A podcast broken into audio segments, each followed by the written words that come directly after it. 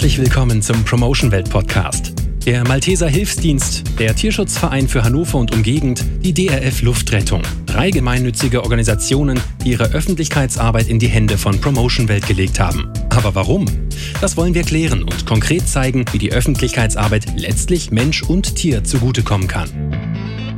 Im Malteser Hilfsdienst engagieren sich viele Menschen ehrenamtlich. Nur so kommen viele Unterstützungsangebote für hilfsbedürftige Menschen überhaupt zustande. Dazu der Geschäftsführer der Malteser in Hessen, Rheinland-Pfalz und Saarland, Ulf Rehrmann. Ehrenamt ist ein tolles Engagement, was also uns auch als Gesellschaft auszeichnet. Aber Ehrenamt kostet tatsächlich auch Geld, muss auf irgendeine Art refinanziert werden. Dieser Fakt ist vielen nicht bewusst. Damit Ehrenamtliche helfen können, müssen sie oft erst qualifiziert werden. Sie benötigen Versicherungsschutz und die Einsätze müssen auch organisiert werden. Diese Kosten für Organisation, für Ausstattungs-, für Qualifikation ist im Vereinsbereich des Malteser Hilfsdienstes in erster Linie spendenfinanziert. Und insofern sind wir auch froh, mit einem Partner wie Promotion Welt diese ehrenamtlichen Dienste zu refinanzieren. Stellvertretend für die Malteser gehen ausgebildete Fundraiser in die Öffentlichkeit. Sie machen an Infoständen die gemeinnützige Arbeit bekannt und werben um Unterstützung. Die Öffentlichkeitsarbeit auszulagern zahlt sich für die Malteser am Ende aus, sodass Hilfsprojekte weiter finanziert werden und neue dazukommen können, zum Beispiel für pflegende Angehörige.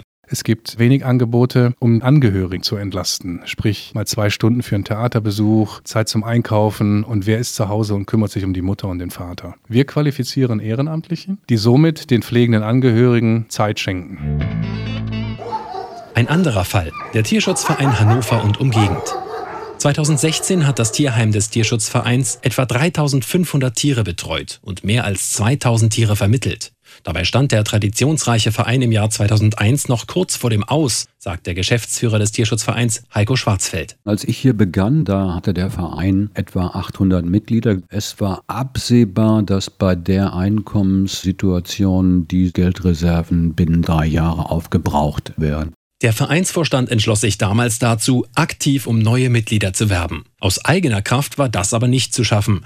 Der Tierschutzverein brauchte einen Partner, fand ihn in Promotion-Welt und die Öffentlichkeit reagierte. Ja, das war ganz erstaunlich. Also zum einen wurde die Notsituation also gut verbreitet über die Zeitung und zum anderen waren die Mitarbeiter von Promotion-Welt eben auch sehr engagiert. Beides zusammen hat doch innerhalb recht kurzer Zeit zu einem großen Stamm von Mitgliedern geführt. Auch dank Promotion Welt hat der Verein heute etwa 12.000 Mitglieder. Für Heiko Schwarzfeld ist klar, ohne die Zusammenarbeit stünde der Verein heute deutlich schlechter da. Den Tierschutzverein würde es sicherlich noch geben, aber ich glaube fast, dass es das Tierheim in der Größe mit dem äh, Betreuungsstandard in der Form nicht geben würde. Gegebenenfalls wäre das Tierheim auch abgewickelt worden.